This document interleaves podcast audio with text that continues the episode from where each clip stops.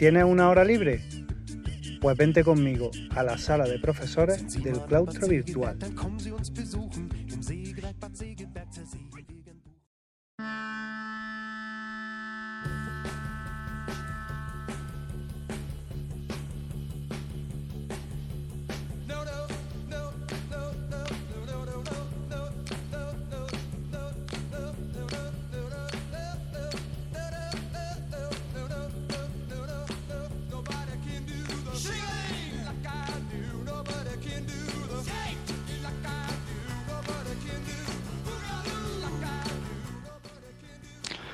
Hola, ¿qué tal? Estamos aquí de nuevo en la sala de profesores del claustro virtual. Si no recuerdo mal, el programa número 9. Y tenemos aquí a un jefazo. Tenemos, tenemos a, un director que, más quisiéramos. Bueno, yo creo que, ojalá, ojalá lo, lo, tuviésemos todos en nuestro colegio. Tenemos al gran Tony Solano. ¿Qué tal, Tony? Hola, buenas tardes. Aquí estamos. Eh, ¿qué, tal? Eh, er, eras director, ¿no? A ver si metió la, la gamba. Sí, sí, sí. bueno, soy profe, pero ahora esto de director, sabes que es algo que, es como la gripe, lo pasas y luego también se te va, ¿no? ¿Te, tocó o lo elegiste tú o, cómo fue? Bueno, si, quieres te, te, cuento un poquito.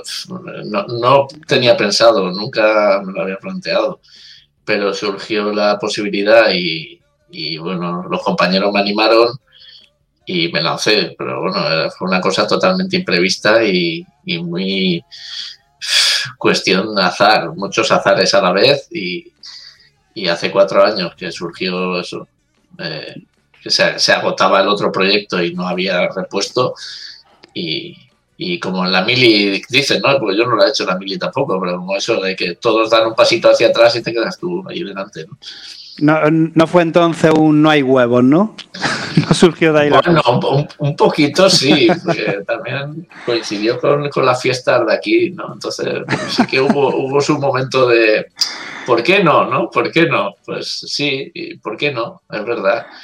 Eh, eh, hubo una trastienda de, Llevamos mucho tiempo quejándonos, mucho tiempo quejándonos y, ahora, ahora que es el momento no nos vamos a atrever a que no hay. Y efectivamente, pues... Bueno, las historias buenas suelen, suelen empezar así, ¿no? Con un no hay huevos, eh, como has dicho, muchos azares, muchos, muchas cosillas así que no te esperas. Estupendo. Eh, bueno, pues sí, lo que vemos por Twitter es que eres un director muy enrollado. Yo supongo que tu claustro estará súper contento contigo, ¿no? los, claustros, son, son, bueno, yo siempre lo he dicho, los claustros son como las familias. O sea, te ha tocado y te ha tocado. Y, y, hay que llevarse bien, ¿no? Igual que los amigos los eliges, el claustro te ha tocado. Es el que tienes y no te puedes deshacer, ¿no? ni te puedes deshacer de tus hermanos, ni de tus cuñados, ni de tus primos, son los que te han tocado, ya está. Te puedes llevar mejor o peor. Entonces, bueno, pues en el claustro yo me imagino que hay gente que estará más contenta y gente que estará menos contenta, pero sí, yo, yo creo que hay buen rollo, ¿eh? No, no, no, no hay puñaladas ni, y puedo salir sin escolta y cosas de esas. Está bien. Eh, ¿Es un cole muy grande el tuyo? Sí, a ver, eh, yo empecé en la dirección en el año 2016 y éramos 650 eh, alumnos y, y, 65 profesores o por ahí. Ahora son 750 alumnos, con previsión casi de 800 el año que viene, y 90 profesores actualmente, o sea que hemos crecido bastante. En cuatro años hemos crecido mucho. Estamos en un barrio que es, que es el barrio universitario, que, que está en expansión y somos el único instituto de la zona. Entonces, bueno, tampoco me puedo atribuir méritos, pero, pero sí que está creciendo mucho. Joder. para, para, que te haga una idea, te, cuento cómo es mi cole, ¿vale? Eh, en mi cole tú dices que sois casi, que vais en proyección de, de 90 maestros, ¿no? Sí, somos 92 ahora mismo, sí.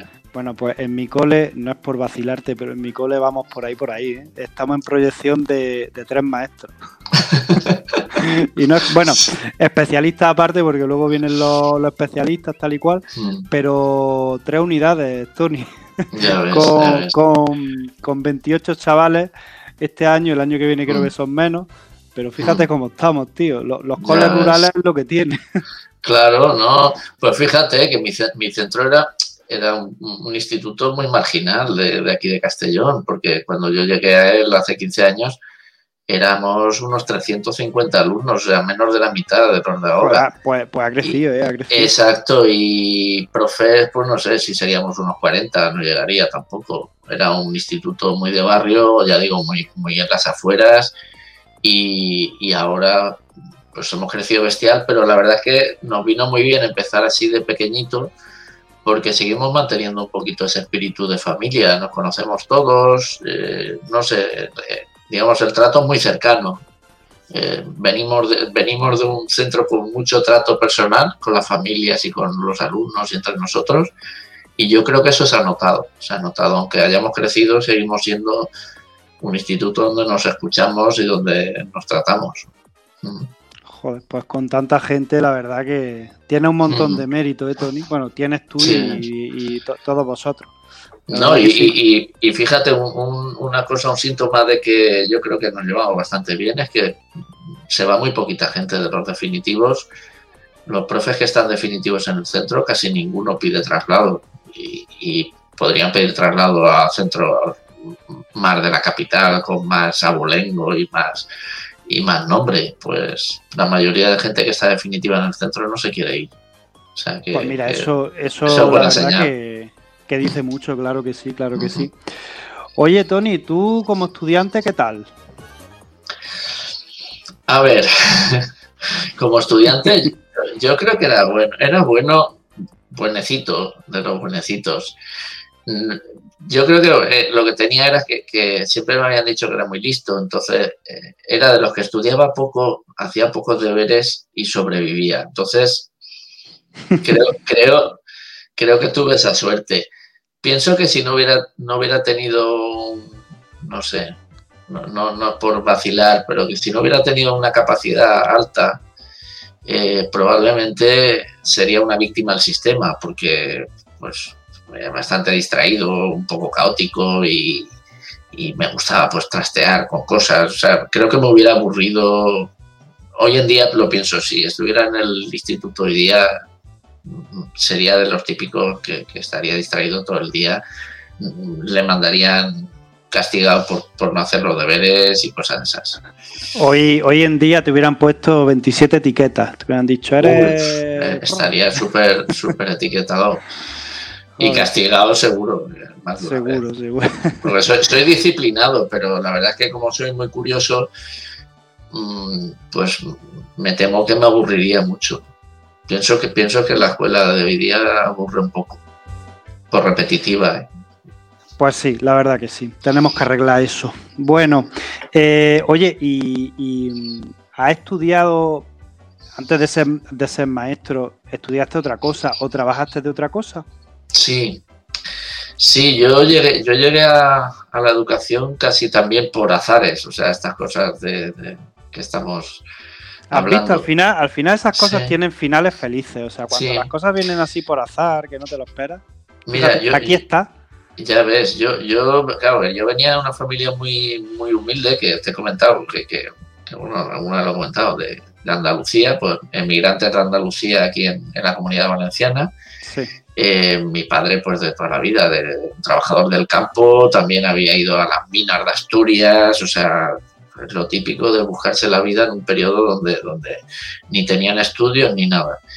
Y, cuando se estableció aquí en, la comunidad valenciana, eh, consiguió pues, trabajar, era ferroviario, y consiguió que, nosotros nos interesáramos y yo he sido ferroviario durante mucho tiempo. ah, sí.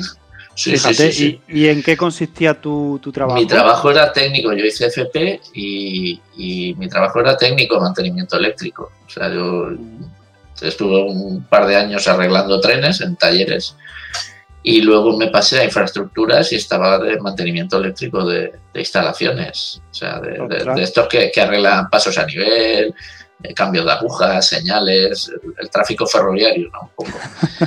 Qué curioso, ¿eh? Sí, es curioso porque estuve pues hasta los 30 años o por ahí.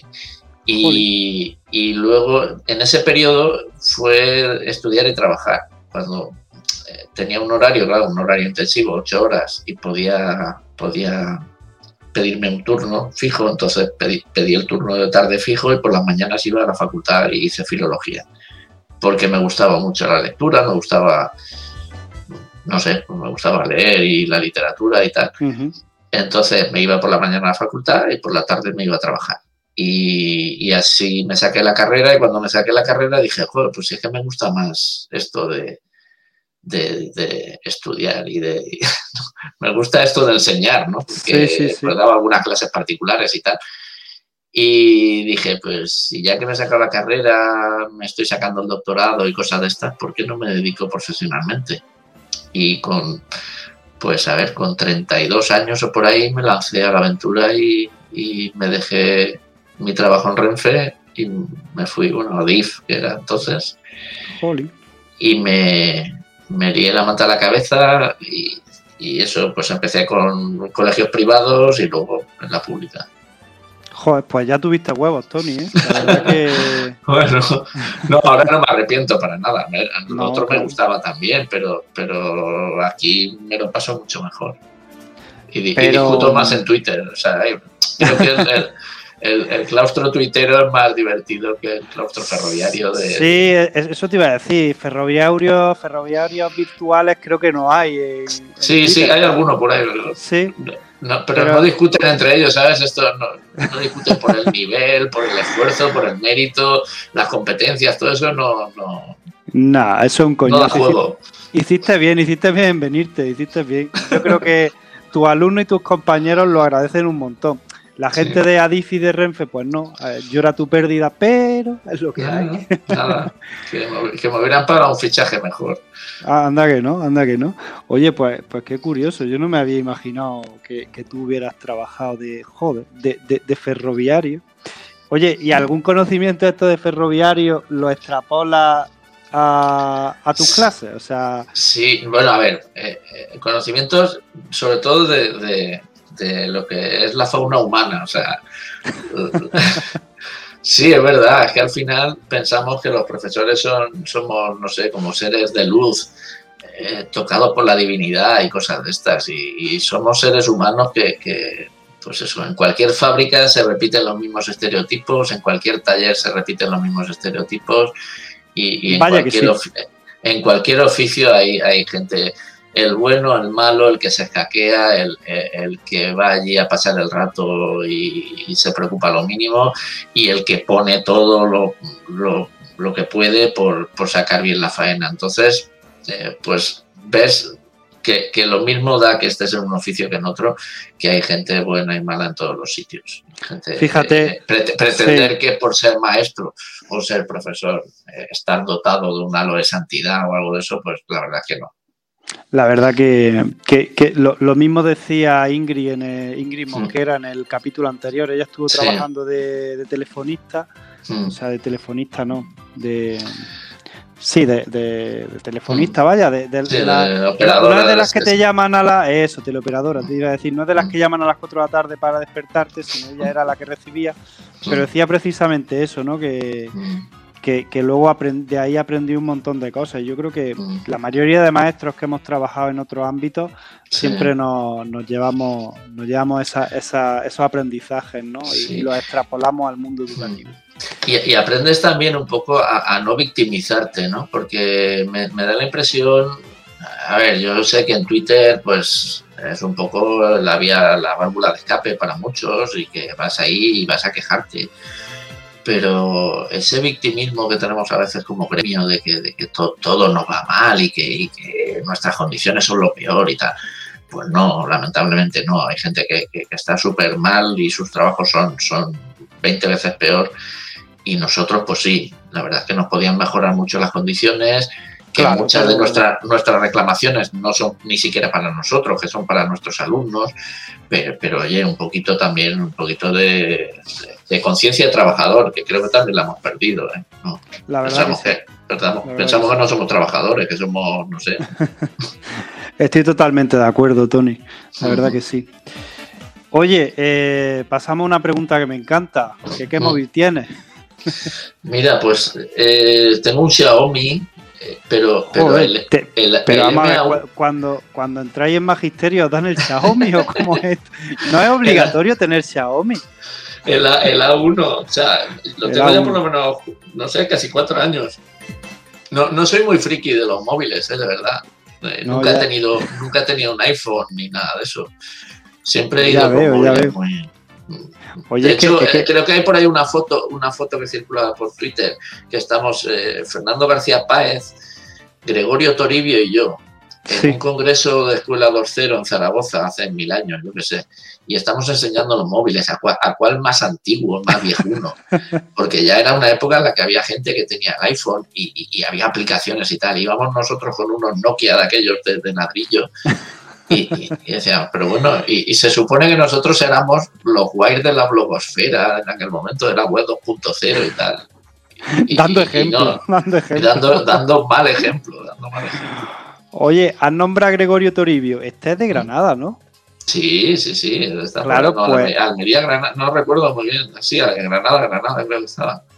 Claro, es que si, si es la persona que creo que es, pero, pero Gregorio sigue, sigue por Twitter, eh, ya no está activo en Twitter. Eh, está, se retiró un poquito de Twitter, pero bueno, tuvo coincidimos muchísimo cuando era eso, la web 2.0, porque estuvimos colaborando en, proyectos.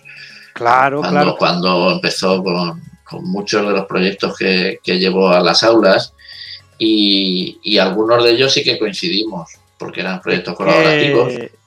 y, tenía su blog y tal. Sí, sí, sí, yo me acuerdo de su blog. Resulta que yo, con, bueno, conozco, he visto a Toribio realmente en persona una vez. Mm. Lo que pasa que yo lo conocía por, bueno, por proyectos suyos porque ha sido muy mediático, ¿no? Por Twitter y tal. Pero es que resulta que él, yo estuve en un colegio aquí en Granada y mm. él entró a ese colegio el año después de, de yo irme. Y entonces eh, se hizo pareja de, una gran amiga mía, que es Carmen. Que yo la conozco también, hombre, Carmen. Mira, Carmen, Gregorio y yo sí que estuvimos juntos en Zaragoza. Ese, fíjate, fíjate. Y aquí en Valencia también, porque fue la Campus Party, la Educa Party. Y fue la última vez que coincidimos en la Educa Party. Aquí, claro, eh, pues. Carmen Rueda, Carmen Rueda es, eh, creo, y, Rodríguez, Carmen Rodríguez, creo que sí, No sé. Y, Gregorio. Sí, bueno, él se retiró un poco cansado también porque fue la época en la que empezaron los trolls. Los trolls, sí, sí. Pero los trolls buenos, o sea, los malos, los malos. Vale, vale. empezó el mundo, sí, eh, eh, vivíamos como. Esto es un poco como lo del, como lo del paraíso, ¿no? Eh, una vez fue el paraíso, ¿no? Fue el paraíso y estábamos ahí los blogs, el mundo de los blogs tan puro y tan limpio. Y, entonces empezó a llegar gente, claro, empezaron a llegar que si premios, que si competiciones, que si a ver quién hace el proyecto más bonito, quién hace el proyecto que llega a más gente. Y, empezó como una carrera desaforada por, presentar proyectos súper vistosos. Por el Teacher Prize, como lo llamamos nosotros. Sí, sí, un poco empujones, ¿no? Y, y, no, este proyecto lo llevo yo, no, este proyecto me lo has copiado tú. Y, y, se empezó a enturbiar ese mundo. Y entonces ya entró Twitter y, todo se fue a la mierda porque, porque ya en Twitter, digamos, eh, el tema de colaboración se perdió. Se perdió porque ya en Twitter es, son, somos seres individuales que vamos ahí un poquito cada uno a la nuestra. La verdad que sí. Pues eso, fíjate, pues Carmen, gran amiga mía, y a Toribio solo lo he visto una vez, fíjate. Mm. En Granada, ¿dónde te encuentra la gente? Pues de cerveza, pues allí. Ah, me lo encontré. Y Carmen, muy amiga mía.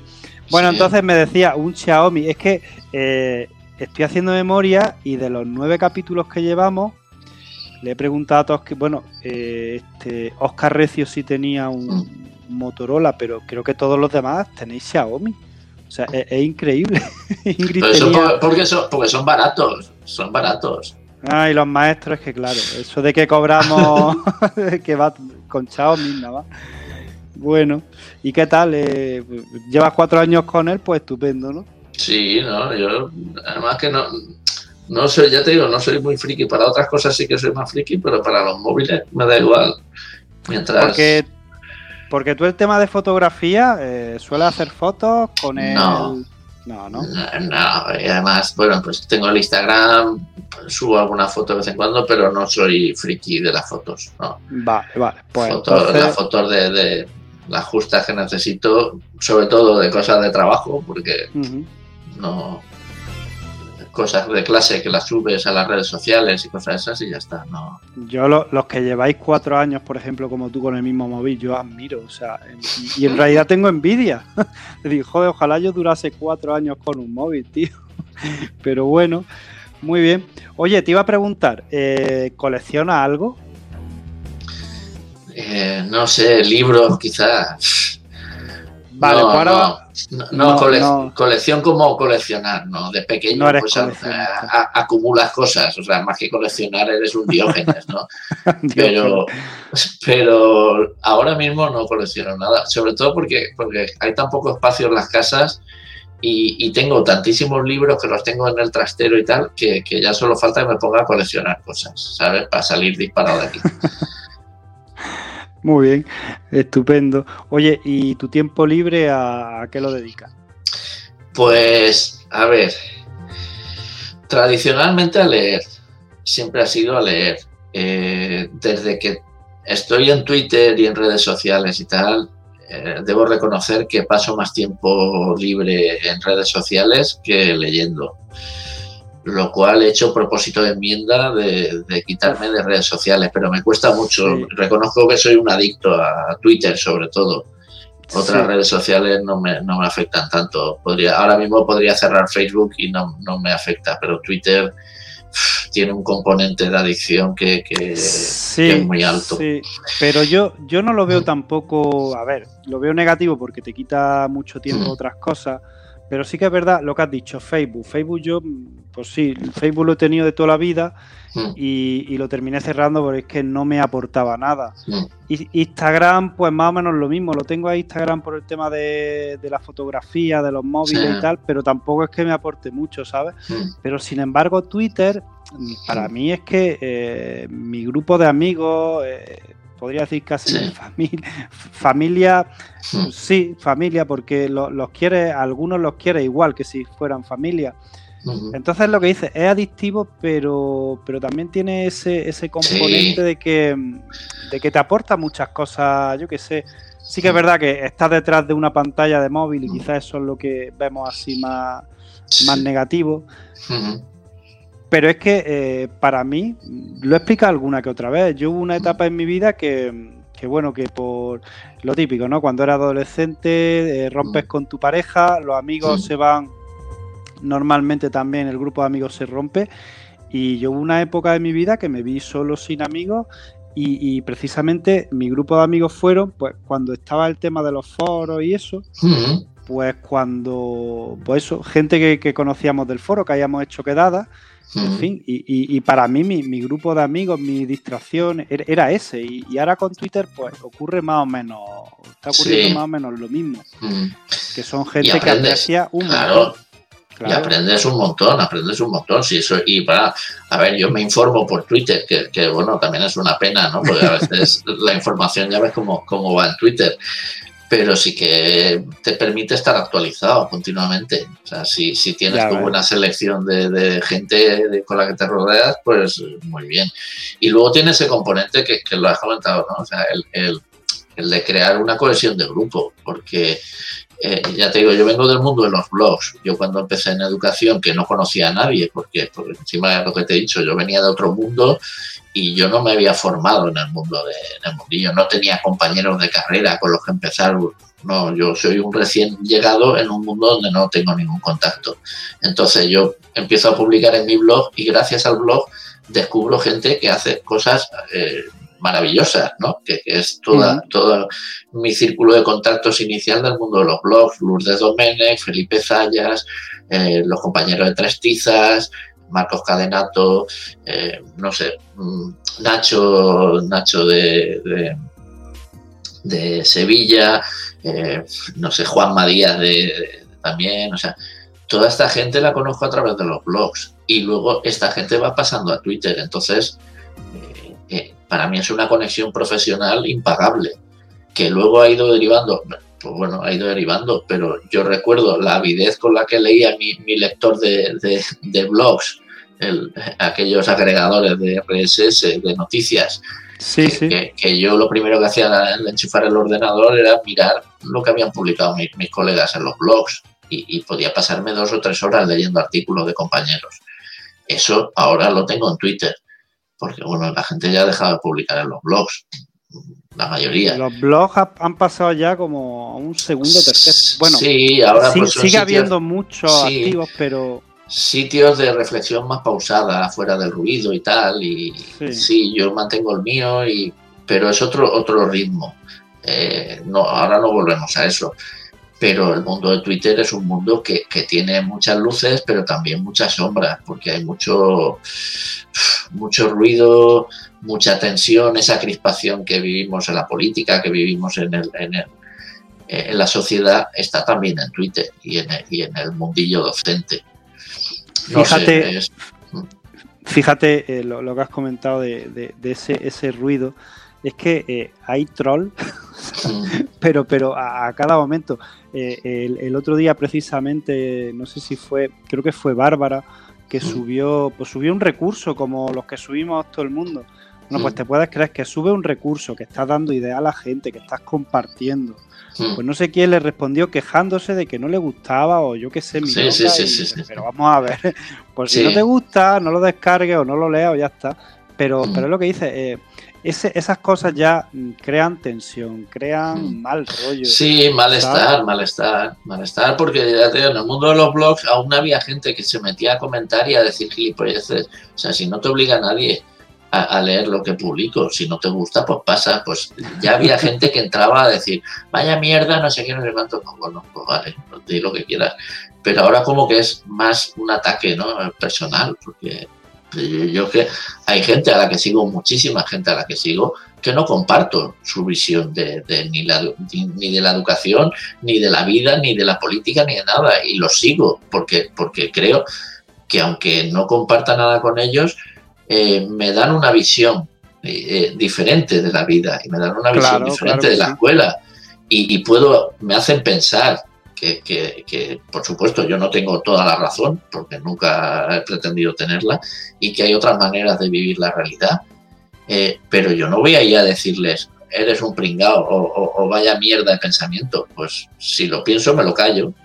y, y, si, me molesta leerlos, pues dejo de seguirlos. Pero claro, como, dices tú, ir ahí a decirle eso no me gusta, o como le hacen a Pedro Cifuentes, que sabes que cada dos por tres publica, mira, estas viñetas las dejo para que, para que las uséis en clase, y, siempre tiene a, dos o tres, pues no me gusta ese que has puesto ahí, podías haber puesto no sé cuánto, y hostia, un tío que se ha tirado horas haciendo un dibujo, una viñeta, y que eh, de manera altruista las pone ahí en las redes para que la uses, y encima te atreves a decirle, que no te gusta y que, y que la haga a tu gusto, vete a la mierda, hombre.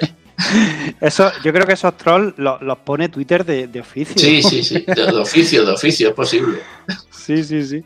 Oye, pues, pues la verdad que sí. Me, me está recordando el mundo de, los blogs. Ostras, yo mm, recuerdo que, me hice un par de blogs, terminé Magisterio, eh, hice un ciclo formativo que ya lo he explicado alguna que otra vez, y, cuando terminé el ciclo formativo tuve ahí un tiempo que, estuve parado sin hacer nada y entonces me metí a, unos cursos que hacían las oficinas de empleo, que hacían los típicos cursos estos. Pues había uno que se llamaba formador de formadores o algo de eso. Era metodología didáctica. Pues yo me metí ahí por el chat, digo, mientras, mientras me llaman a trabajar de algún lado. Y en ese curso recuerdo que uno de los módulos que teníamos era sobre tecnología y recuerdo, eso, esto fue hace ya muchos años, los blogs, bueno, yo es que ni siquiera sabía lo que era un blog. Y me acuerdo que vino un muchacho y me dijo, mira, os voy a enseñar cómo se hace un blog y tal, y además con esto podéis ganar dinero. nos quedamos, ostras. O sea, ya empezó a meternos el blog, no que era muy útil, no, no, podéis ganar dinero, claro. Se nos pusieron todas las orejillas como, como a los conejos, ¿no? Y, y, recuerdo que me hice un par de, de blogs, uno era, uno era sobre educación, y otro era chorradas mías. O sea, como. Eh, claro, e, en, aquella época lo mío era súper innovador porque yo lo que hacía era recopilaba vídeos graciosos de, YouTube, que YouTube también acaba de empezar por aquellos tiempos. eh, chistes, memes, que ahora vemos una cosa súper tonta y, diría, eso, vamos, eso es una tontería, eso lo hace. Pero en aquel tiempo no había muchos blogs que, o no había muchos espacios que lo hiciesen. Entonces yo lo que hacía era recopilar de muchas páginas web, recopilaba. y, luego recuerdo que me decían, mira, si pones publicidad, pues si la gente pincha, puedes, puede ir ganando dinero. Pues oye, ¿te quieres creer que yo llegué a ganar dinero, pero del orden de 70 euros creo que, me pagaron una vez y otra vez por unos 50 o 60 también? Y, me aficioné a la marinera cuando dije, cuando dije, oye, que, que, me puedo quitar de trabajar con, gracias a esto. Fíjate, ¿no? sí, sí, sí. es curioso, el, mundo de los blogs, bueno, además en el ámbito de la educación, yo, yo, yo empecé como formador de como formador TIC es dando cursos sobre blogs, porque claro, en aquella época lo que tú dices era una cosa como una rareza, ¿no? Y una cosa súper moderna. Pero yo, pues no sé, en activo en, para el aula, yo llegué a tener pues igual 10 o 11 blogs, porque teníamos pues, igual uno por cada clase, o creábamos, o creábamos uno para el grupo y tal. Entonces era muy útil porque pues, para mí era útil sobre todo en el aula porque permitía que los trabajos que hacíamos en clase se publicasen y, lo viesen las familias o lo viesen pues, estos chavales que muchas veces tenían su familia fuera en, el extranjero porque eran inmigrantes y tal, eh, los podían ver o, oír o incluso pues, hacíamos podcast, por ejemplo. Y, y, me resultaba muy útil. Y entonces pues daba cursos de formación de profesorado intentando transmitir esa utilidad que luego al final pues dabas un curso para 20 profes y veías que, lo mantuviesen durante el tiempo, pues igual uno. Creaba 20 blogs con ellos, pero que se quedasen, digamos, usándolo de manera continua uno o dos. O sea que, ya en aquella época, sí, en aquella época lo de la competencia digital no estaba como, no había calado todavía. Es triste que haya tenido que una pandemia. La verdad que sí. para que nos demos cuenta de lo importante. que digo que, les tenías que haber entrado como nos entró el formador este. Ah, ganar Diciéndole que podían ganar dinero, dinero fácil. Mira, pues el mío, yo el mío, claro, el mío va a cumplir ahora, pues es del, pues 15 años va a cumplir el, mío de repaso de lengua. Y nunca lo he monetizado, o sea, eh, tuve claro desde el principio que iba a ser un blog mío de reflexión personal docente y no sé, visitas pues debe tener muchas, porque tiene miles y miles, pero, pero nunca se me ha ocurrido poner un anuncio ni, monetizarlo, porque pienso que es... No, mira, e, e, es de ese gilipollas, también es verdad. Eh, pienso que, que, todos los profes deberían tener algo así, o sea, algo de reflexión sobre su práctica docente. Yo sé que no tenemos tiempo, porque lo sé, porque trabajamos mucho y no tenemos tiempo pero a mí lo que me ha aportado el blog es eh, obligarme a pararme a pensar en lo que hago en clase. En lo que es súper interesante eso. ¿Por qué ¿eh? lo hago? muy interesante. Por, qué lo hago y qué resultados obtengo? Entonces, eh, cuando te obligas a esa reflexión, te das cuenta de que muchas de las cosas que haces por rutina, por rutina propia o por rutinas aprendidas, no sirven de nada. O sirven, sirven pero poco. Y entonces te planteas si realmente lo que estás haciendo vale la pena o no. Y, piensas que hay maneras diferentes de hacer las cosas. Y las pones en marcha. Y vuelves a, reflexionar. Pasa un tiempo, vuelves a reflexionar. Pasa un, trimestre o pasa un curso. y te sientas delante del ordenador y dices, a ver, esto me ha funcionado y esto no. Y lo cuentas. Y lo cuentas, mm, te lo cuentas tú mismo, pero lo cuentas en abierto para otros. Y, esa práctica reflexiva hace que yo creo que por lo menos a mí me ha servido para ir mejorando año tras año, creo. Eso es que eso que has dicho eh, eh, para mí es súper importante, o sea, el verbalizarlo. Porque una cosa es lo que hay dentro de tu cabeza, pero cuando lo verbalizas, ya sea de forma oral o de forma escrita, ¿no? Pero es súper importante. Yo es que lo he visto muchísimas veces en mi propio, en, mi propia piel. Cuando quizás nos reuníamos los lunes por la tarde, ya hace años, hace, iba a decir hace años, no hace tanto. Nos reuníamos los lunes por la tarde y los compañeros pues poníamos en común lo que hacíamos y tal. Joder, a mí se me ocurría, se me empezaron a ocurrir un montón de ideas. O, por ejemplo, mi pareja, que también es maestra, pues bueno, yo me considero creativo, tengo. Normalmente me fluyen las ideas en mi cabeza y muchas veces ella me pregunta, oye, ¿qué podría hacer para tal actividad? Y a lo mejor le digo, y me van saliendo cosas. Lo primero que, pues mira, podía hacer esto, podía hacer lo otro, podía hacer lo otro. Y me, me para a pensar y digo, pero seré gilipollas si yo eso no lo hago. O sea, estoy eh, es como el que consejos doy que. Exacto. Eh, consejos, doy que para mí no tengo. Exacto. Vendo que para mí no tengo. Eso. Y, digo, fíjate, se me da mejor dar consejos que, mm. luego aplicármelo, porque muchas veces cuando entras en la rutina de clase. Eh, te ves enfangado en una rutina que al final va siempre al mismo. Sí, sí, sí, Y es muchas veces cuando hablas con gente, cuando, por ejemplo, como tú que lo escribes, mm. es cuando realmente tu cerebro eh, salta una chispa y dice, che, podríamos cambiar, podríamos hacer esto, y te anima, y, es cuando. Entonces... Sí, y, tú sabes lo triste de esas rutinas, que muchas veces ni siquiera son por ti. O sea, son rutinas por no quedar mal, por no quedar mal con un centro, por no, quedar mal con un departamento, con los compañeros, por, por, no sé, eh, dice, ¿por qué estoy haciendo yo esto? Si es que ni siquiera a mí me convence, ¿no? Y, y, hay, ese punto que tienes, no sé, yo siempre digo que hay que, hay que arriesgar, eh, a veces discutimos en Twitter, ¿no? Es que tal, los cambios por sí, los cambios, cambiar porque sí, no, o sea, yo cuando he introducido un cambio es porque he pensado que algo no me funcionaba. Y si, si yo tengo esa vaga conciencia de que algo no funciona, eh, mi obligación profesional es hacer un cambio para, para mejorar. Y, la segunda obligación es, después de introducir ese cambio, es evaluar si ha funcionado o no. Porque, claro, yo puedo estar haciendo cambios y, estropear. puedo cambiar y, hacerlo peor incluso. Entonces tienes que, evaluar. Y, en, esa, en ese continuo cambio-evaluación, pues va la mejora. Si no, si no cambias, si no evalúas, no puede haber nunca mejora, ¿no?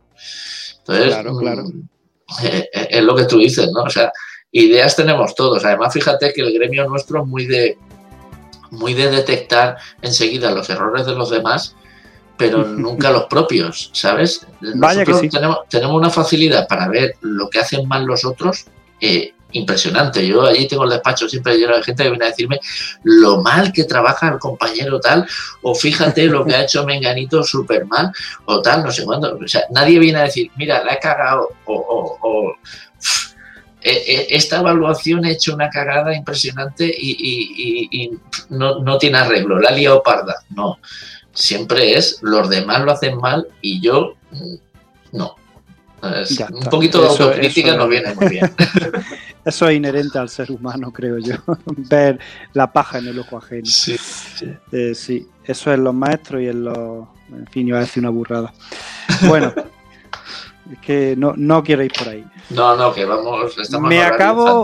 Sí, además estábamos en una línea ahí muy pedagógica que, oye, esto no suele ser tónica general aquí en mi, en mi, mm. en mi podcast, ¿eh? eso de eh, pues, eh, depende de ti. ¿eh? Has tenido que venir tú aquí a meter mierda, Tony. que te iba a decir, me acabo de acordar del nombre de, de, aquel blog. Además, es que yo para los naming, tío, yo me considero muy bueno. O sea, yo pongo unos nombres estupendos. Mira. Mm. El, blog de. Tenía dos blogs, uno más educativo, que ese no lo, no lo llegué a monetizar, ese no lo moneticé. Se llamaba Educactiva. Además era todo junto, Educactiva, porque además yo metía muchas.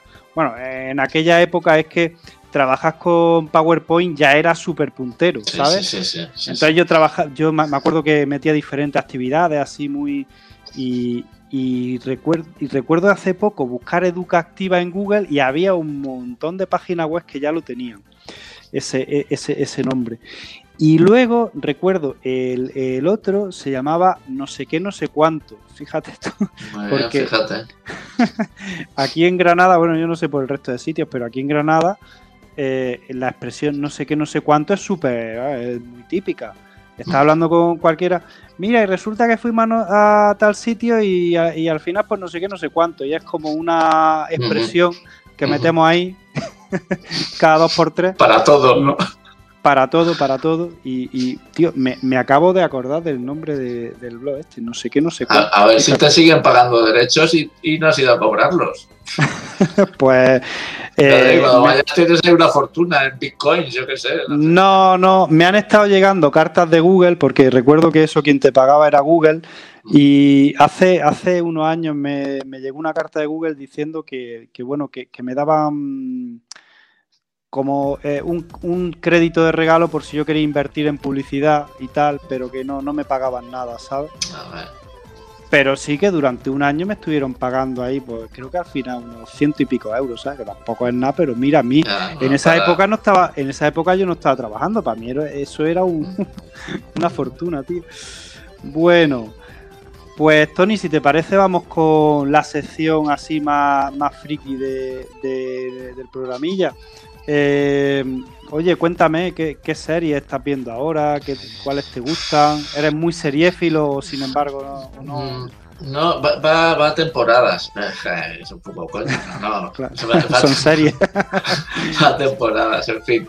Pues eh, a ver si me acuerdo de la última que he visto. Espérate. Eh, no sé, vi Unorthodox, que, que me, gustó, luego he, visto, espérate, es que, es que, se me ha ido el santo al cielo. Oye, esa, mm. mientras, mientras piensas en la eh, Orthodox, yo. Ah, un Orthodox, bueno, esa es la de. La de un Orthodox. Eh, sí, la de, la. ¿De qué va? Porque la, la, comunidad judía, esta, una chica que está en una comunidad judía de Nueva York y, y, se escapa de ahí, un poco se va a Berlín. Eh, Luego, a ver, es que de las, bueno, de las más famosas, pues los Peaky Blinders, eh, mm, eh, ¿cuál? Eh, si es que no me acuerdo, tengo muy mala memoria para las series. O sea, que si te pido, si te pido que haga un top 3 de tus series, mm, ¿no te acordarías? juego, mira, juego, de Tronos, mm, pues porque pues ya era fan de los libros, entonces pues la serie me, me enganchó. Eh, he visto Big Little Lies así de, pues, eh, de recientes. También he visto la de La Casa de Papel que vi este verano, pues, porque un poco en mi casa se, estaba viendo y, si no, no tenía motivo de conversación. Eh, ¿Cuál más? me gustó mucho Years and Years. Ah, qué buena, esa sí la he visto yo. que es muy distópica. Black Mirror me gustó mucho también. Eso te iba a decir, es que Years and Years es como un Black Mirror, pero con, con político, así. Sí, sí. Esas, me gustaron mucho y me impactaron. Luego, eh, la del método Kominsky o algo así, también, que es de. Sí, método Kaminsky o método Kominsky, sí, que es de, de uno de estos también, de toda la vida. Y, pero ya, ya ves, o sea, no, no soy muy, muy seriófilo o algo así como se llamaría. Porque me canso, me, canso no. Eh, me cuesta encontrar ese tiempo para ver las series. Entonces, cuando, cuando las veo, tiene que ser que tengamos vacaciones o algo y me pueda sentar y, decir, bueno, pues en una sentada me veo tres capítulos seguidos. Porque eh, durante la semana no tengo tiempo y, tampoco tengo ganas de ponerme por la noche porque siempre tengo faena y, no, saco nunca tiempo. Y prefiero dedicar tiempo a leer, también todo se ha dicho. Así que series sí veo, la, ya te digo, las básicas. Es que me estoy intentando acordar que una que he visto que hace, hace poco, pero que se me ha olvidado. no, pues no sería si, me, si, me, acuerdo, si me acuerdo a lo largo del, programa, te la, te la digo. vale, vale. No, no sé cuál sería. Pues fíjate, yo también llevo un montón de tiempo. Mm, bueno, creo que lo llevo comentando los tres últimos podcasts, que la última que he visto fue New Amsterdam. Y tío, me da mucho coraje porque eh, por, por Instagram sigo a los personajes, ¿no? Y veo que ya están echando allí en Estados Unidos la tercera temporada y que aquí he leído que hasta junio o incluso más mm. que no la echan y estoy ahí, vamos, que, que deseandico. Y luego, por otra parte, es que no. Es que eh, hubo un, momento en mi vida que cual cualquier serie no enganchaba. Y ahora últimamente pues, me aburren toda una barbaridad. Yo creo que también va por, por, momentos de la Sí, va por momentos. Mira, ves, en verano vi Vikings, Vikingos, que también, pues bueno, para pasar el rato, pero, pero no son series que digas, ah, tengo la necesidad urgente de verla. O sea, eso pues me pasó en su día con Juego de Tronos, y con alguna más que sí que he tenido esa necesidad, pero no, no soy muy de engancharme a series, de verdad. ¿Y no te ha pasado alguna vez de esto que, que ves, empieza una serie, ves que no te ha hecho mucha gracia, pero tiene mucha repercusión, le da una segunda oportunidad y si te ha vuelto a enganchar o no, no has tenido esa... No, no, pero fíjate, de esas que tú dices tengo ahí pendiente Breaking Bad, porque, porque eh, empecé a verla y no me enganchó y, estoy esperando que llegue el verano mm, para, pegarme una sentada de estas grandes y, verla, porque sé, sé, que es muy buena y no ha tenido, no le he dado la oportunidad que merece. precisamente, precisamente de esa estuve hablando, es que te, te, lo iba a mm. comentar ahora mismo, con, creo que fue con Rottenmeier y con Octavio. Mm. que, me pasó eso, o sea, empezamos a verla, recuerdo que empezamos a verla en Canal Sur, la echaban en Canal Sur hace muchos años, y no nos gustó nada. O sea, tenía mucha repercusión, pero no nos gustó en absoluto. Y lo típico cuando estás vacío de series que no sabes lo que ves, me acuerdo que nos la pusimos. Los primeros capítulos nos costaron, pero dijimos, venga, vamos a ponernos. Oye, y al final es una serie que engancha muchísimo. Yo te la recomiendo, porque además es una serie que va siempre, eh, si pusiéramos un gráfico, si hiciéramos un gráfico desde la primera temporada hasta la última, y digamos, el nivel de enganchamiento, el nivel de enganche de la serie, es una serie que va siempre en ascenso. O sea, una serie que empieza, bueno, flojita, empieza bien, pero conforme va pasando es que quieres ver más. Sí, sí, sí. Hay, otras muchas. Sí, hay, otras muchas que llegan a su cenit, luego ya pierden interés, pero esta no, esta es que te va enganchando hasta el final. La verdad que está muy bien, está muy bien.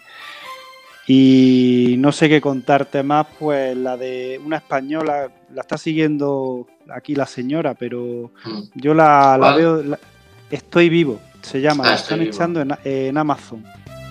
Es, una serie muy diferente a lo que estamos acostumbrados, se mezcla ahí lo policiaco, lo...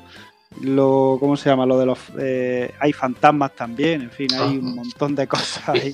Hay una que, era, que no sé si la conoces que se llama Ozark, Sí, sí, sí. Eh, que es, del estilo Breaking Bad, por, el tema, me imagino. Entonces, sí que es verdad que también es eh, tiene sus puntos y tal. Y no sé, lo digo porque, porque la tengo ahí también pendiente que tienen que sacar otra temporada y, supongo que la veré cuando saquen la, última temporada. Esa me suena haber visto quizá algún capítulo y que no me engancha si la dejamos, pero sí, sí, me suena un montón. Sí me suena. Bueno, ¿qué más me cuentas, Tony? ¿Y de peli? Pelis, mira, pues ahora que hemos tenido vacaciones recientemente aquí de Pascua, eh, tengo mi, hija está enganchada, bueno, está enganchada, ¿no? Se, ha enganchado también recientemente a, Marvel. No habíamos visto ninguna película de Marvel, no éramos frikis de Marvel.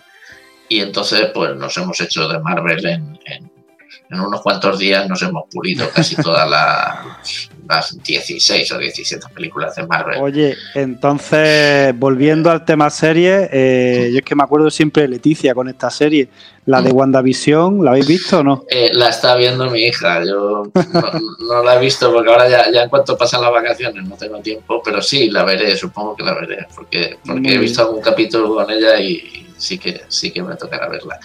Eh, fíjate, del universo Star Wars sí que por, la edad que tengo, vi las tres primeras en, el cine en su día y, después ya no me enganchaba. Y fíjate que me encantaba la Guerra de las Galaxias, pero luego ya, yo creo que cuando la cogió Disney, la franquicia está Disney y tal, como que me ha dado rabia, ¿sabes?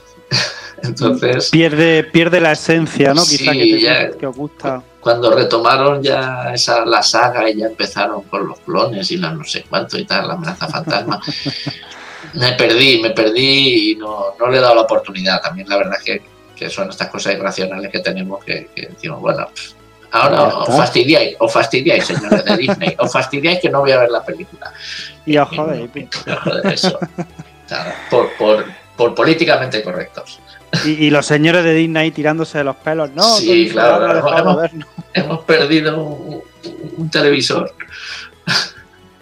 Un televidente, bueno, un televidente que tiene un montón de seguidores en Twitter. Si tú los pones a parir en Twitter, la empresa. No, no yo, yo, confío en eso. En realidad me estoy creando ahí mi, universo de Twitter para cuando, yo qué sé, cuando el corte inglés no me solucione un problema, digo, pues os voy a poner verde en Twitter y, o sea, esa será mi venganza, ¿sabes? Pues eso, eso hay mucha gente que lo hace, ¿eh? ¿Cuántos seguidores oh, tienes tú? Ahora creo que 30 y 31, 30 mil, una cosa así. Joder, pues fíjate que tengo yo, nada, no llego a los 6 mil y, y muchas yo soy mayor que tú, yo soy mayor que tú, tío. Hombre, cuando yo llegue a tu edad, pues igual ya llevo también unos cuantos. no, pero, pero que, oye, yo me he visto muchas veces en situaciones, sobre todo aquí la señora, la Merkel, como yo la llamo, que además cuando hemos tenido un problema, pues yo qué sé, con alguna compañía telefónica o con. y me chincha, me dice, ponlo, ponlo por Twitter, que a ti seguro que te hacen caso y, que, y que tú cuando.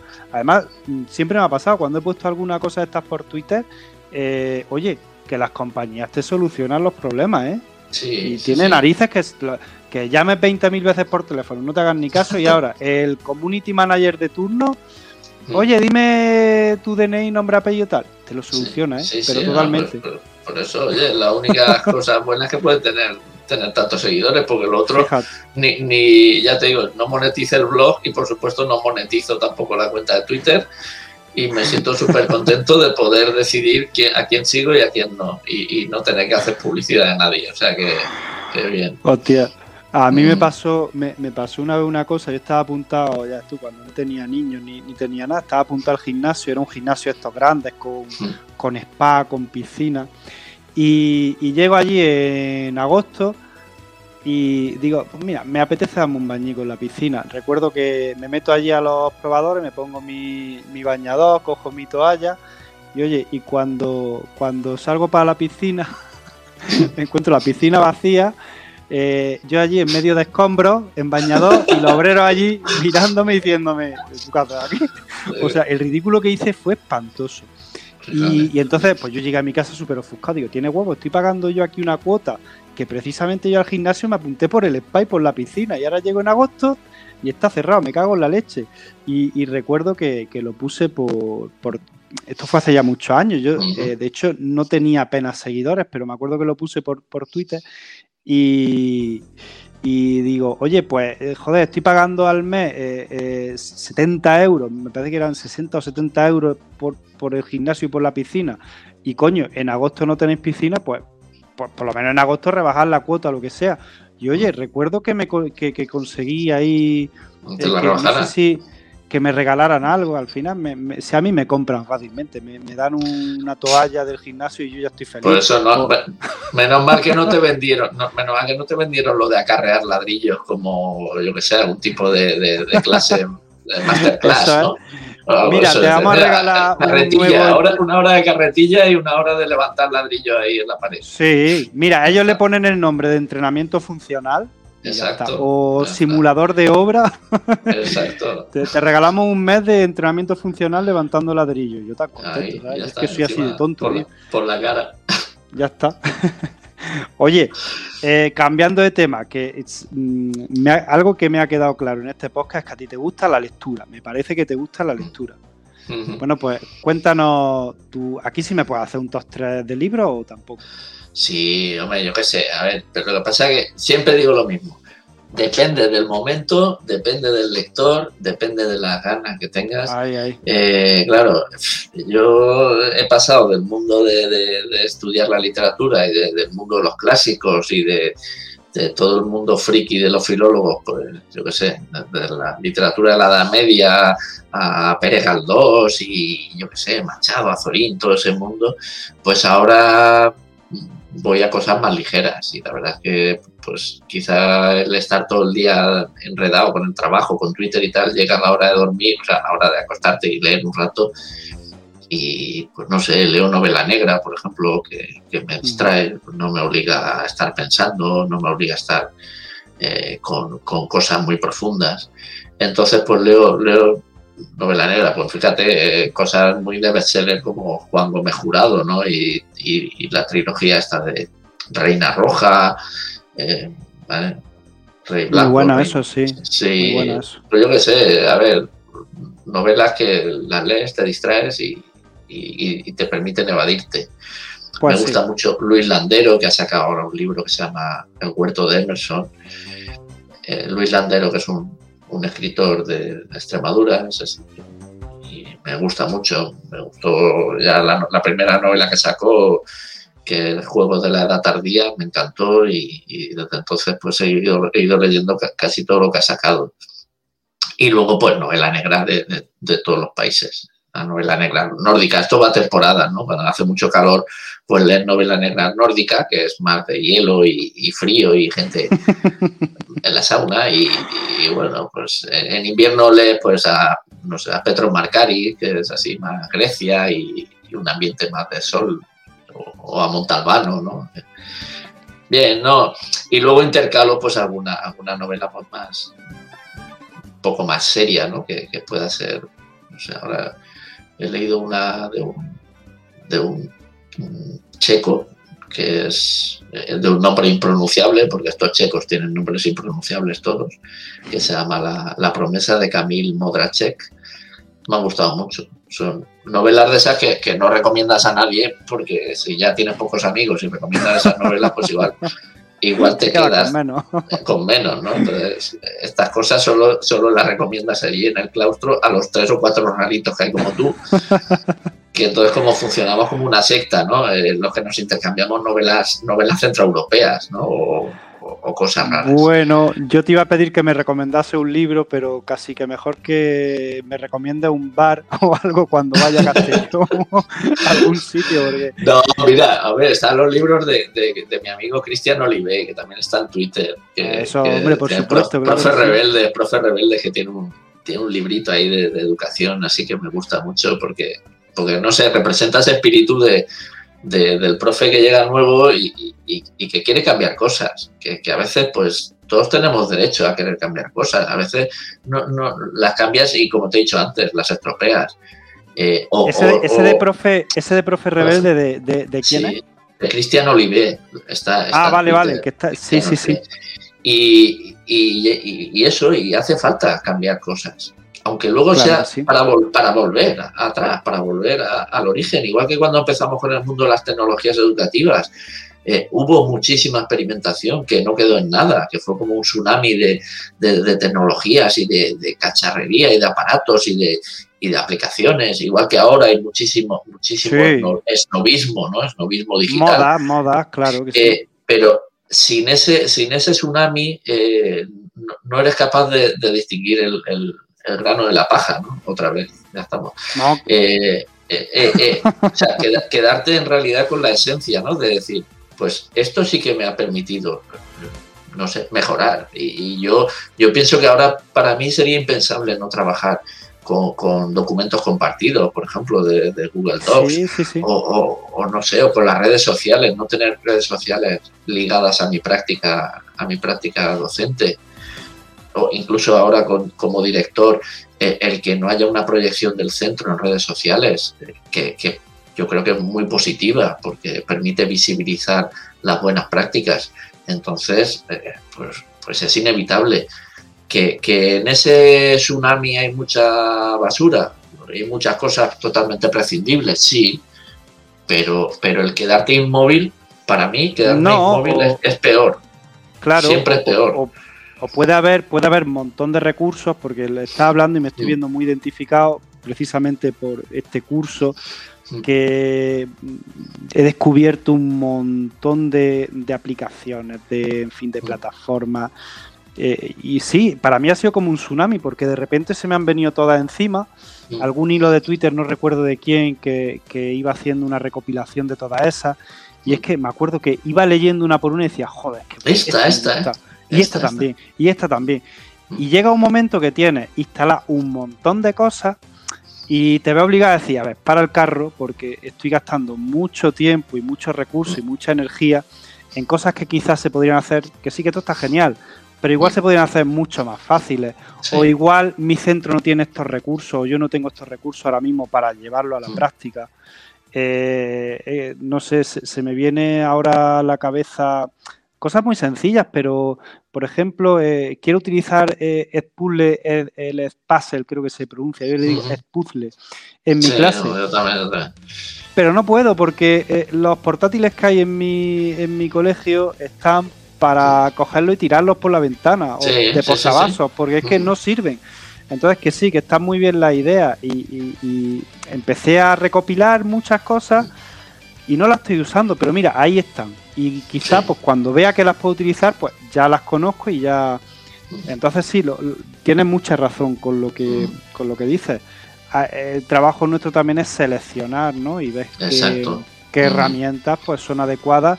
Igual tal herramienta muy adecuada a este curso y para la que viene no o igual para esta clase sí y para la mm. clase de al lado pues no funciona, ¿no? Entonces nuestro trabajo también es seleccionar. Y que a veces hay que saber que, bueno, que hay cosas que se pueden hacer con herramientas digitales y cosas que no vale la pena, porque lo que hace es desviarte. Entonces, eh, eh, yo qué sé, nosotros, por, por ponerte un ejemplo, trabajamos el, cómic en el aula, pues eh, yo les doy la posibilidad de usar pues, una herramienta como Pixton de, de cómics pero a otros les digo, pues si la quieres hacer en papel, yo te doy una plantillita y lo haces en papel, en lo que tú te sientas más cómodo. O sea, que la herramienta no sea, no sea lo necesario. O sea, la herramienta es una herramienta. Eh, eh, forzar forzar el uso de una herramienta yo creo que siempre es negativo.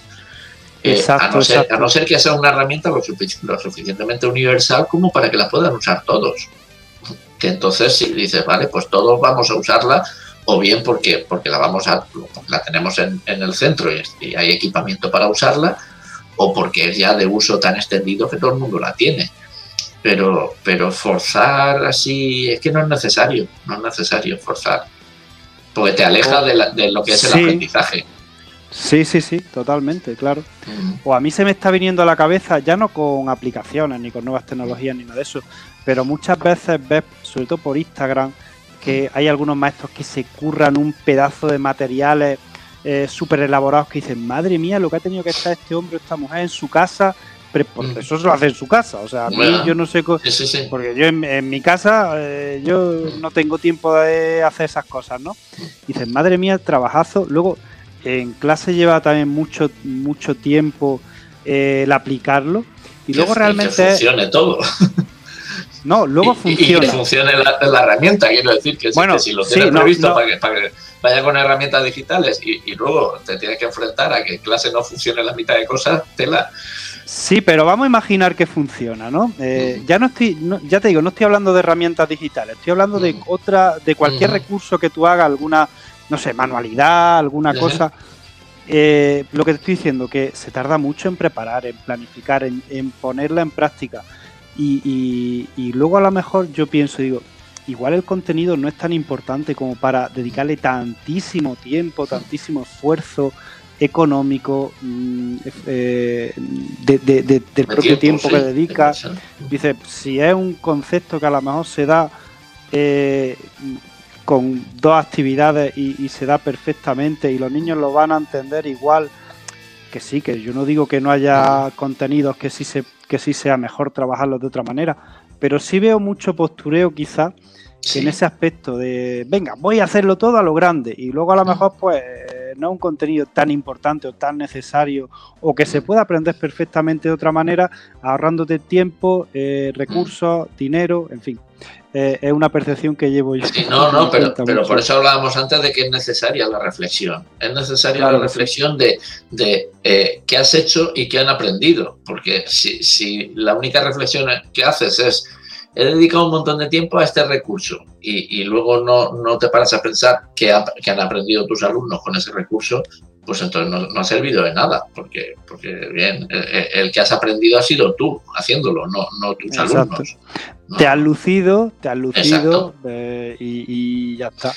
A los alumnos seguramente les habrá gustado mucho, porque esas cosas les gustan, pero muchas veces dicen, mira, lo que podría quizá haberlo dado en dos sesiones, pues me ha hecho falta a lo mejor pues, un mes. Exacto.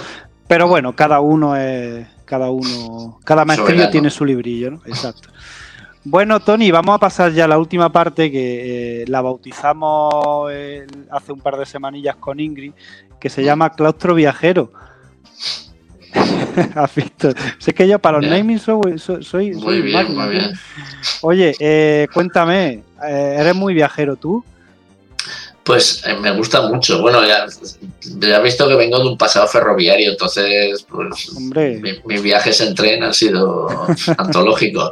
No, es cierto, fíjate que cuando yo tenía pues eso, 19, 20 años, que era cuando, cuando estaba en plena eclosión laboral, eh, mis viajes eran siempre por Europa. Teníamos una especie de, de billete internacional que nos proporcionaba la empresa que tenías derecho, bueno, había una cierta rebaja y, y, hacíamos yo Europa, pues durante cinco o seis años consecutivos, pues la hacía en tren, nos íbamos una pandilla, cuatro o cinco amigos y pues en tren hemos ido a Reino Unido, Francia, Suiza, Alemania, Dinamarca, Suecia, Noruega, o sea, eh, hemos recorrido medio Europa en tren, en mochila y, y en plan, pues eso, como ahora el Interrail y cosas de esas, ¿no?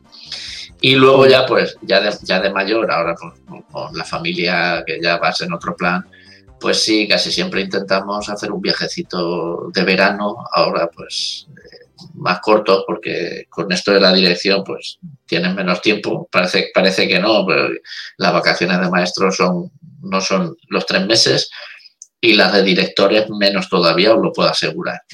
y, este año con el tema de COVID, muchísimo más cortas, muchísimo más cortas. Entonces, siempre, casi siempre hacemos un viaje, en los últimos años, un viaje europeo, pues, no sé, el Marinador, ¿no? No, el marinador lo tengo aquí al lado. O sea, si me asomo por, la ventana casi, casi, lo veo. Entonces, eh, no, de, ahí huimos, de ahí huimos. Ostras, estuve yo, estuve yo a punto de picar el año mm. pasado, ¿eh? Que estábamos desesperados, no sabíamos dónde ir, pero... Hombre, pero tú aún tienes cerca la playa, o relativamente cerca. No, no, como la gente del centro. No voy, a, no voy a pronunciar el nombre el nombre de esa ciudad que, prácticamente no aparece en las noticias a diario. ya bastante, bastante tienen ya estos días. no, bueno, pues eso, hacemos algún viaje. El último que hicimos fue a Suiza unos días, una semana, no llegó y, y pues alguno más que hemos hecho pues, a, Escocia, cosas de, no muy lejos. No muy lejos, porque esos viajes no muy lejos. No, pero bueno, yo sé que hay gente que se, que se va, yo sé, a, Perú o... Nosotros casi siempre Europa la tenemos muy cerquita, muy a mano, se pueden coger vuelos relativamente rápidos y, y eso es lo que hacemos, no, no más. Pero me encanta viajar, me encanta viajar y, y el estar de formador, pues me ayuda mucho también, pues eso, que, que a veces te invitan, ah, pues ¿por qué no vienes a dar un curso a no sé dónde? Ah, pues encantado. no te podemos pagar mucho, ¿no? Si da igual, si yo por salir, o sea, no, tampoco... Ah, pero, ah, pero me iba a ir a pagar, no tengo que pagar. Sí, no, yo eso ni, ni pregunto. Eh, a veces te llaman y te dicen, no, pero al final no te podemos pagar nada. da igual. Porque me pague la gasolina. No, tampoco. Oye, pues, nada pago yo. Pues ese, es uno de mis objetivos, ¿eh? porque un denominador común que tenéis todos los que habéis pasado por este podcast es, primero, tenéis un Xiaomi y segundo, que viajáis, pero, pero un huevo, o sea, y me, da mucha rabia, tío. Entonces digo, bueno, me voy a hacer formador, porque lo que estoy viendo es que siendo formador, oye, que te invitan a un montón de sitios. Entonces, pues nada, yo sí hay que dar charlas de lo que sea. Lo malo es que no sé de qué voy a hablar, ¿eh? porque de blog entendía, pero los blogs han quedado un poco anticuados. De, monetizar blogs, sí. Eh, eso yo creo que ya gana, ha pasado de moda, ¿eh? gana dinero con tu canal de Spotify, por ejemplo. Yo qué sé, algo así. ¿Cómo ganar ah, dinero? espérate, ¿se puede ganar dinero con esto? que va, que va, que va. No llegamos ni a eso, tío, no llegamos ni a eso. ¿Qué va? ¿Qué va, que ser, yo Freddie Mercury, pero lo malo de ser Freddie Mercury es que te tienes que morir o algo, si no, tampoco. Nada, esta mañana escuchaba, tío, ¿quién era? ¿Quién era? Ah, eh, no sé si te suena de, de Twitter Todo Jingles, un tuitero que hay sí, sí, que es doblador, hace, hace locuciones. Bueno, pues tiene un huevazo de seguidores, se ha pasado ahora a Twitch, por ejemplo, y decía que él de monetizar, creo que ganaba, eh, se ha pasado a Twitch y ganaba, creo que era unos 70 euros, creo que dijo, cada, cada tres meses. o sea que no, no, esto, no. esto no nos saca de pobre. Aquí vamos a tener que seguir con la tiza, con la tiza y, madrugando cada mañana. Exacto, ¿no? Y, eso yo sufro por los chavales porque muchas veces piensan que ese mundo es eh, va a ser su salvación, igual que antes pensaban que iban a ser futbolistas y que iban a, cobrar un montón, pues ahora piensan que van a ser youtubers y van a tener un canal ahí y que van a ganar una pasta y, conviene decirle de vez en cuando aterrizar en la realidad que esto no es así, ¿no? Oye, pues fuera de coña, yo eh, sí lo hablo esto con, con los. Porque yo mm, llevo unos años que estoy con el tercer ciclo, con quinto y sexto. Y sí que es verdad que cuando al principio de curso, o bueno, a medida de curso también da igual, cuando les preguntas cuáles son sus aspiraciones, qué quieren ser, oye, que sigue lo de futbolista y youtuber o futbolista y streamer, ¿no? Entonces yo le digo. Vale, pero pensá un plan B por si acaso. O sea, por si acaso, porque mira, con la edad que tienes, si quieres ser futbolista, deberías estar ya en la cantera de un grande. Y estás jugando aquí en el equipillo del pueblo y, y, a veces ni te ponen, ¿vale? Entonces, eh, piensa otra cosa. Pero fuera de coña, sí que es verdad que muchas veces analizamos en, serio el tema de la monetización, de, lo que suele ganar un YouTube, de, de, cómo se consiguen los seguidores. Y es un tema que a ellos les atrae muchísimo, porque es lo que a ellos les gusta y luego también le sirve para poner un poquillo lo que es la tierra, ¿no? Entonces es, interesante ver también con ellos ese, esa realidad, porque es una realidad, esos niños. Sí, sí, ¿no? es, es, su realidad, es la que pasa muchísimo tiempo y, y bueno, ¿quién, ¿quién, no ha pensado que, que debe ser mejor jugando a un videojuego, a, a una maquinita de marcianos o lo que sea, ¿no? Siempre piensas que, ostras, si se me da tan bien, igual hay alguien que, que paga por verme y dice, vale, bien. Pues fíjate. Pero claro, hay, hay millones que están haciendo. Claro, hay millones. Entonces, pues bueno, para destacar. Bueno, Tony, pues llevamos más de una hora, ¿eh? eh te dije antes fuera, fuera de micro que íbamos a meter menos secciones y menos mal, menos mal. No hemos hecho ni tostaporra, eh, ya explicaré por qué. Eh, no te he dejado ese minutillo, lo siento mucho, el minutillo de, pero es que se nos ha ido el tiempo, ¿eh? Se, nos ha ido el ah. tiempo, pero totalmente. Bueno, venga, bate, te dejo, te dejo el minutillo este de publicidad. Si quieres contarnos alguna. No, yo, mira, un minutillo de publicidad para decir que yo, como tengo tantas discusiones en Twitter, a veces dices, igual se malinterpreta. Eh, yo creo, creo realmente, y lo defiendo siempre, que, la escuela necesita un lavado de cara eh, no, no para regalar nada, sino para ponernos al día de lo que es la realidad, porque, porque pues defiendo y defiendo con, uñas y dientes que la realidad ha cambiado como, como nunca, porque siempre te dicen, no, todos pensamos que, ha cambiado y, los tiempos siguen igual. No, yo creo que la irrupción de Internet, la irrupción de los móviles, eh, ha supuesto un antes y un después, eh, igual que creo del mismo calibre que la aparición de la imprenta en su día. y que, y, que la, y que la escuela o, se actualiza y cambia muchas cosas o, no va a cumplir con su papel que le toca. Y el papel que le toca es eh, que los chavales aprendan. Y no podemos estar diciendo siempre que los chavales no aprenden porque no tienen interés, porque no sé qué, porque, porque son, eh, no tienen el nivel de antes. O sea, todos esos discursos que culpabilizan a los chavales, eh, yo creo que, o, rompemos y hacemos algo como sociedad, ¿eh? no, como docentes, ya hablo como sociedad. O la sociedad se toma en serio que la escuela necesita un cambio eh, para mejorar el aprendizaje o, de aquí a unos años sí que vamos a estar en serios problemas, porque, porque la, ruptura entre, entre lo que es la, realidad y, lo que se supone que queremos como escuela va a ser insalvable. Y, pues la verdad que sí. y, como profesionales deberíamos tomárnoslo muy en serio. Y, y sé que eh, buena parte de, que las cosas no vayan bien no es culpa nuestra, que es de la administración y de, pero bueno, somos todos, o sea, todos tenemos nuestra parcela. Al fin y al cabo, todos somos un conjunto. Sí, sí, sí. Oye, pues precisamente lo comentaba hoy con un compañero, estábamos hablando de, de que de, de, que estaba dando historia, ¿no? Estaba dando las etapas de la historia. Y explicaba pues, que la edad contemporánea era hasta, hasta hoy. Entonces decían, oye maestro, y, mm, ahora con esto del COVID no se ha empezado, digamos, una nueva etapa de la historia porque ha cambiado mucho la vida. Entonces, lo que yo comentaba era, digo, bueno, las edades de la historia no, han sido marcadas por hechos así de enfermedades, porque mm. anteriormente ha habido otras pandemias y tal, sino por hechos muy importantes. Digo, y fíjate, precisamente, yo creo que un hecho que podría marcar el inicio de una, de una nueva etapa histórica es la comunicación.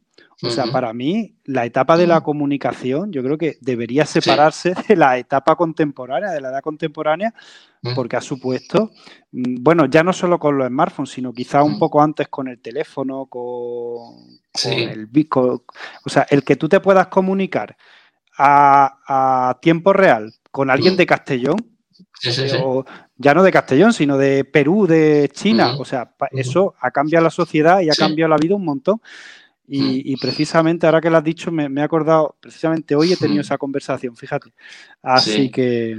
¿Y cómo afecta el aprendizaje? Es que, yo, mira, hay una cosa muy curiosa que, es, eh, yo recuerdo ir a la escuela con muchas ganas porque la escuela era el único sitio donde podías aprender cosas, porque no había otra opción. Eh, eh, tú sabes que, bueno, en mi época la tele pues era la tele y había dos canales y chimpún. Eh, o aprendías las cosas en la calle, las cosas malas, cosas de supervivencia pura y dura, o, tu satisfacción de la curiosidad personal solo se obtenía en la escuela. O luego si te ibas a la biblioteca municipal, allí a, pues eso, a leer cómics o a, o a ver la enciclopedia. Claro, si te fijas, eso hoy en día no es así. O sea, muy pocos niños piensan en la escuela como un lugar que satisface su curiosidad. Nada, nada. ¿Por qué? Pues porque tienen un acceso ilimitado a la información y tienen otras vías por las que aprenden, que, no estoy diciendo que esas sean las buenas vías, eh, para nada. O sea, no, no, estoy diciendo el discurso ese de todo está en Internet, todo está en Google, ¿para qué vamos a ir a la escuela? No, estoy diciendo que ese aliciente que tenía la escuela para muchos de que era un lugar en el que se aprendía y en el que se satisfacía la curiosidad, ese no existe hoy día. Por tanto, eh, tenemos que cambiar el modelo para, que sea un lugar en el, que, en el que apetezca ir y en el que apetezca aprender.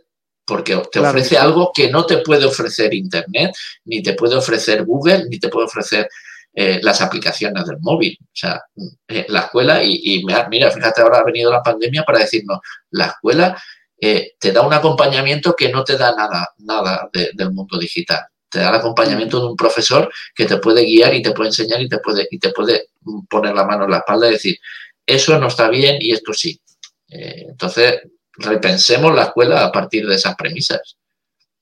Totalmente de acuerdo, Tony. Bueno, pues oye, nos ha quedado un podcast muy, muy chulo, muy pedagógico, te hemos conocido un montón. Mm. Eh, joder, has sido ferroviario, eres un lector empedernido. Oye, y a lo mejor no se ha notado aquí mucho, pero tienes una guasa. Yo, pues, para mí, leerte en Twitter me encanta. Tiene un sentido del humor que, me gusta muchísimo. Eh, el, humor no salva de la vida. Es... Joder, anda que no. Que siga la vida eh, sin humor. Si, no, no, no. Si no, sería impasable esto. No, una mierda con pata. Eh, exacto, tal cual. bueno, pues oye, eh, Tony, muchas gracias por estar aquí. Para mí ha sido un placer. Tenía muchísimas gracias de, hablar contigo. Tenía muchas, muchas ganas de desvirtualizarte. Y luego también darte las gracias porque durante mucho tiempo en Twitter llevaste de foto de perfil nuestra camiseta, eh, nuestra camiseta de claustro. Oye, y para nosotros Sí, bueno, pues para nosotros alguien con tantos seguidores en Twitter que, la muestra al mundo, pues oye, para nosotros ha sido... La, recuperaremos para verano, porque esto va, ya sabes tú que va por temporada, para verano volveremos claro a que sí. y pediré alguna más. Claro, tú pide, pide. Oye, y para invierno también puedes pedir sudadera, ¿eh? Ay, ay, muy bien. También, también, sí. Además me la he llevado a clase alguna vez, que claro, es un poco que el director aparezca con, con una camiseta de ese tipo, pues impacta. Lo que he dicho al principio y con esto cerramos. Tony Solano es el director más molón de todo Castellón. ay, ay. Oye, Tony, pues lo dicho, muchísimas gracias y nos leemos por Twitter. Gracias a ti por invitarme y nada, ahí seguimos. Nada, yo iba a cerrar como siempre diciendo que la hora ha terminado, que está el jefe de estudio aquí buscándonos para sustituir en infantil, pero como estoy con el director, pues me da igual. No hay miedo, no hay miedo. No hay miedo ninguno, estoy, estoy bien acompañado. Tony, lo dicho, un abrazo muy grande. Gracias, igualmente. Hasta luego, adiós.